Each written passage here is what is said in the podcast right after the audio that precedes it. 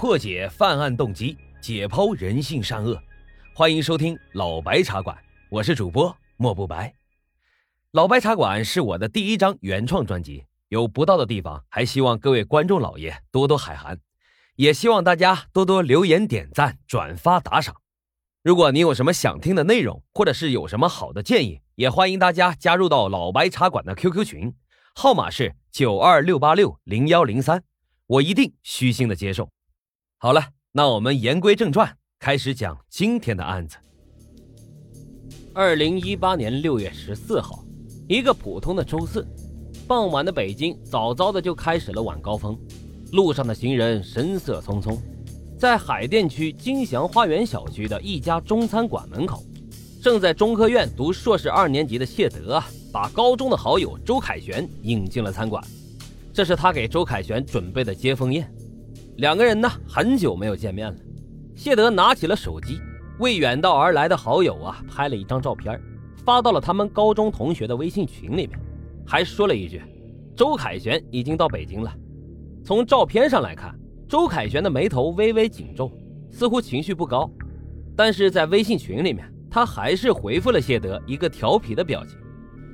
晚上六点十五分，第一道菜刚上桌，两个人有说有笑的聊着天谢德吃了两口菜，周凯旋却没有动筷子。突然，周凯旋从包里掏出了一把匕首，朝着谢德的胸口凶狠的就刺了下去。他没有一丝的犹豫，仿佛刺的是有深仇大恨的仇人。谢德起身，捂着胸口就往外跑，踉跄的跑了几步之后就摔倒在了地上。但是周凯旋此时并没有罢手，冲上前去压在了谢德的身上，朝着他的背部连捅了四刀。接着，他又揪起了谢德的头发，在他的脖子上又残忍地割了两刀。此时的餐厅里面已经是一片混乱，有位正在用餐的男客人反应了过来，举起了一把椅子，朝着周凯旋就砸了过去，但是被他躲开了。从监控视频当中可以看出来，周凯旋可以说是准备了很久，他刺向谢德的动作没有一丝的犹豫，并且啊是刀刀致命。看到谢德趴在地上一动也不动了。周凯旋扔掉了匕首，举起了双手，摆出了一个胜利的手势，似乎是在为自己庆功。随后，他就跑出了餐厅大门。这场还不到一分钟的杀戮啊，让谢德是当场死亡。几分钟以后，救护车赶来，为谢德进行了紧急的救治处理，但是，一切啊都是徒劳无功。谢德最终还是离开了这个世界。法医的尸检结果显示。谢德胸前的两处刀伤刺进了胸腔和心脏，背部的四刀刀刀深达肌层，颈部的两处伤口分别长达十一厘米和五厘米。周凯旋下手可以说是非常的狠毒。最终啊，谢德是因为心脏破裂引起的失血性休克而死亡。跑出饭店的周凯旋在附近的小卖部啊拨通了报警电话，等待着警察的到来。当天晚上七点钟。周凯旋被北京海淀区警方抓捕归案。根据警方的调查，周凯旋杀害谢德的凶器是一把约二十厘米长的三叉戟户外匕首，是他网购而来的。六月十二号，在周凯旋抵达北京之前，匕首呢就已经邮寄到了酒店附近的快递柜里面。六月十四号，在前往谢德为他准备的接风宴的路上，他就已经把刀拔出了刀鞘。也就是说。周凯旋并非是临时起意的冲动犯罪，而是蓄谋已久的谋杀。那他到底是有着什么样的仇恨，会让他对相识多年的同窗痛下杀手呢？咱们还是从头开始说起。周凯旋和谢德啊，都是重庆市某中学2009届的学生，他们不仅仅是同班同学，还是一个寝室的舍友。在寝室里面，周凯旋一直是成绩最好的那一个。基本上每次考试啊，他都是年级第一。周凯旋的父亲是学校的一名物理老师，因为成绩优异啊，举止得当，周凯旋呢一直被邻里啊当做教育自家孩子的模范，也就是父母口中常说的那个别人家的孩子。但是他性格内向，沉默寡言，与室友们呢并无太多的交往。相反，谢德的性格就很开朗，他喜欢打篮球，又乐于助人，朋友也很多。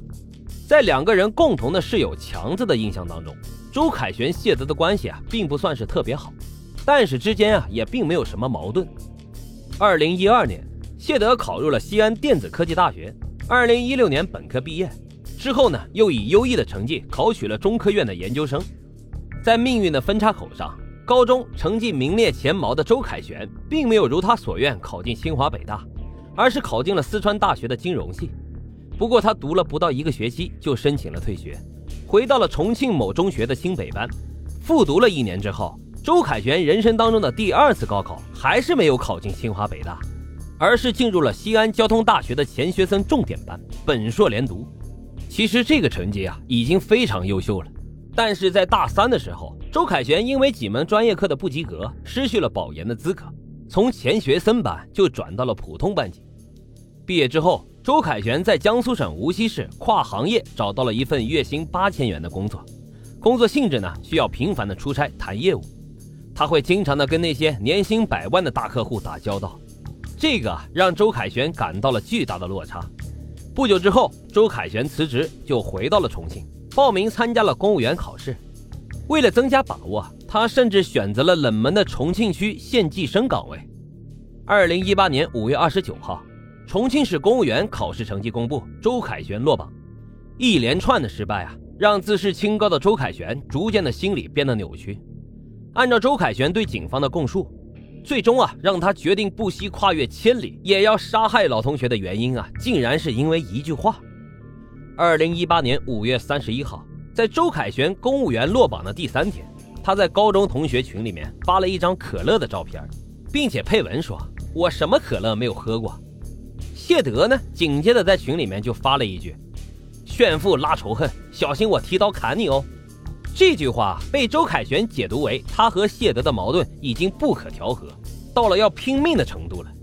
但是根据法庭上面公诉人提供的证据来看，结合当时微信对话的上下文语境，谢德的这句留言啊，并不是回复周凯旋发的可乐照片的，而是回应群里面其他同学之前发的小龙虾的图片。